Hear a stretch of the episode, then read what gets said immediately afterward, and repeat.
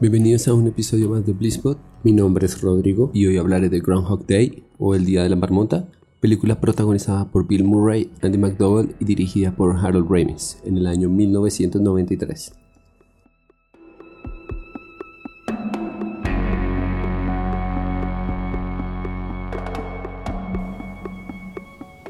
La sinopsis de Groundhog Day o El Día de la Marmota nos narra la historia de un meteorólogo que se encuentra inexplicablemente viviendo el mismo día una y otra vez.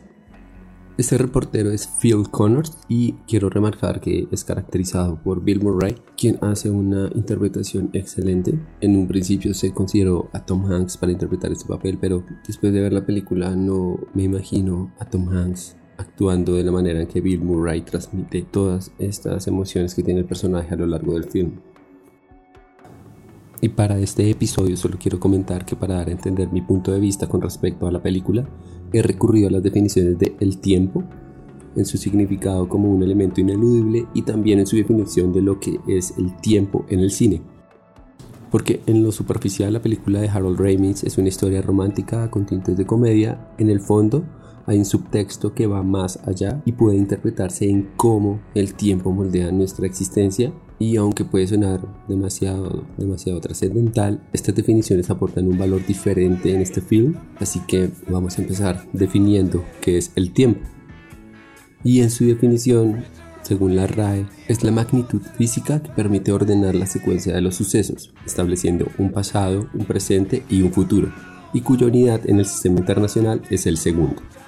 En el cine, el tiempo es algo que le da forma y continuidad a las imágenes que vemos en la pantalla.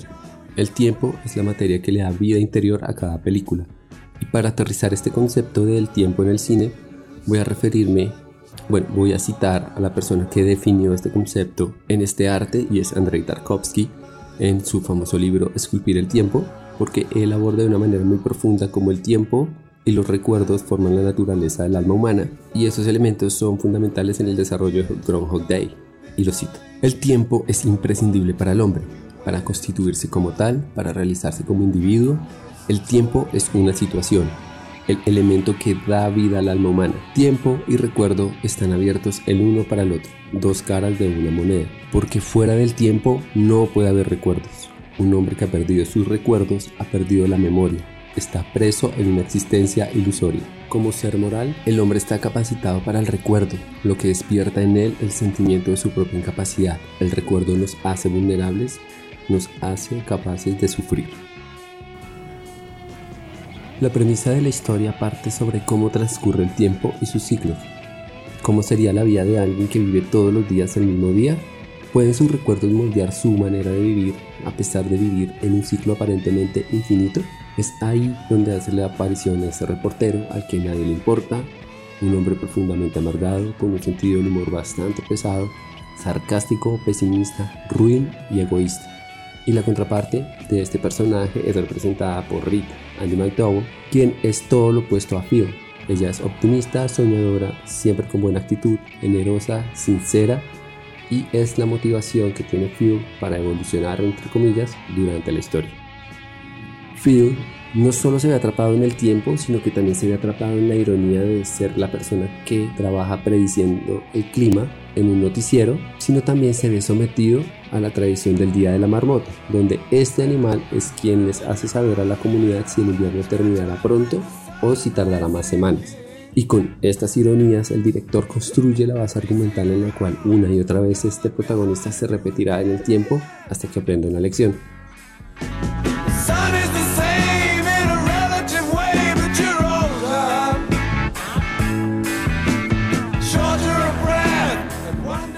Durante la película se plantean dos cuestionamientos interesantes aún para nosotros los espectadores. El más importante o el más notable es quizás el de tener un mundo sin ninguna inhibición. Si no hay mañana, ¿podemos hacer lo que queramos? ¿Podríamos hacer lo que no somos capaces de hacer? Podemos tomar riesgos, dar rienda suelta a todas las cosas que nos prohíben desde que somos niños.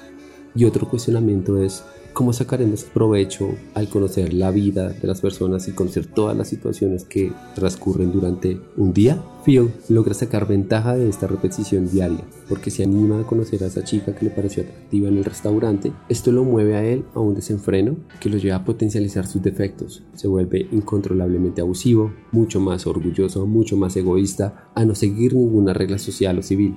Y en esta parte es donde el director hace un trabajo brillante, desde mi parecer, porque elabora el montaje de la película de manera tal que usa la elipsis como la convención narrativa para pasar de un día a otro directamente a la situación o al momento que el protagonista empieza a perfeccionar sus artimañas o sus virtudes. Groundhog Day muestra etapas de la vida, estados de la mente, de todo lo que vivimos como seres humanos, días de completa felicidad, días de completa tristeza, días donde no queremos salir de la cama, pero días también donde queremos conquistar todo.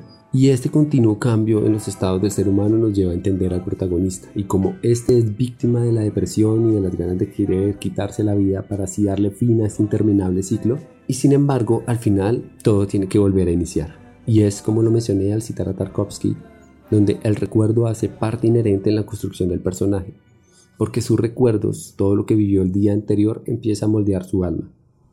Phil es inmortal, él es el tiempo, es la suma de todos los sucesos que solo se viven en el presente, donde el futuro es tan incierto como la frase en la que él menciona, ¿y qué si no hay mañana? Hoy no hubo mañana.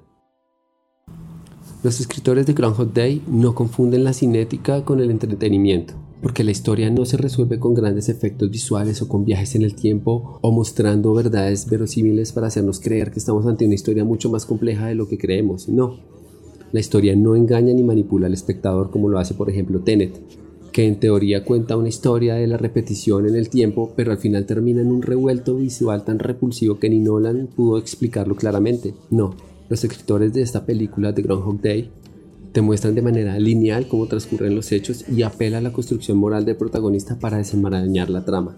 La historia de esta película hace lo que todas las historias del cine deberían hacer, y es la de contar metáforas de la vida, cómo el cine puede cambiar vidas y cómo este arte puede afectar la realidad de quien lo ve. Esta historia sale de la vida real porque abstrae elementos que los seres humanos vivimos a diario, la rutina, la depresión, la felicidad, los sueños, etc. Y es en esta idea en donde cada uno que tiene la oportunidad de ver esta película puede encontrar un significado único y asumirlo como una verdad personal, así como tal cual le sucede al protagonista que con una sola idea no egoísta encuentra un significado, una razón al por qué está continuamente viviendo el mismo día de la marmota una vez tras otra. La película no cuenta con una estética realmente destacable, pero este aspecto es lo que para mí hace que se preste más atención a la historia y no a los decorados o a los colores o la misma banda sonora que para mi gusto son planas y genéricas. La estética de la película en este caso aporta a la narración. En palabras del director Harold Ramis, Groundhog Day es una película universal, está congelada en el tiempo porque con el pasar de los años las personas siguen encontrando un significado que lo pueden asumir como una verdad en sus vidas y no muchas películas tienen esta cualidad de nunca envejecer, de parecer eternas. Y la clave es porque por medio de Phil vemos tantos aspectos de la vida humana que no importa en qué momento de nuestra vida nos encontremos, vamos a encontrar algo con que identificarnos al momento de ver esta película. En medio de tanto contenido audiovisual que prolifera hoy en día, con tanto servicio de streaming, saliendo al aire todos los días. Tenemos tantas cosas por ver, tantas cosas por oír, tantas cosas por leer, pero de todo esto, ¿con cuál de estas podemos o podremos llegar a hacer una conexión real? Este año 2020 es la representación perfecta en que un día puede ser igual al otro. Al principio de la pandemia personalmente yo pensaba, o todos los días me parecían lunes, porque un mundo en pausa hace que una nueva monotonía se impusiera, una nueva rutina, un tiempo donde quizás nos volvimos más pesimistas, temerosos, sometidos a la resignación colectiva y muchas cosas dejaron de importar tanto buenas como malas. Y algo muy parecido sucede en esta historia. Groundhog Day es la historia de la repetición. Es una historia acerca del paso del tiempo, de los recuerdos que moldean la actitud hacia la vida. Y en la historia es Phil el que está repitiendo una y otra vez el día de la marmota. Un día aparentemente es igual al otro y al otro y al otro. La historia de cosas que ya pasaron o que continúan pasando. Pero la pregunta es, ¿por qué suceden estas cosas? Un dato curioso con el que quiero finalizar es que alguien en internet se tomó el tiempo y calculó los días que pasaron y estimaron que Film pasó un total de 12.395 días, más o menos 34 años, reviviendo el mismo día, el día de la marmota. Bueno, este fue un episodio corto, pero estoy seguro que cada uno va a ver esta película y encontrará una manera diferente de relacionarse con ella. No sobra mencionar que es una comedia romántica, por lo que ustedes ya se pueden imaginar hacia dónde irán las acciones y la trama. Muchas gracias por llegar hasta acá. Hasta el próximo episodio. Adiós.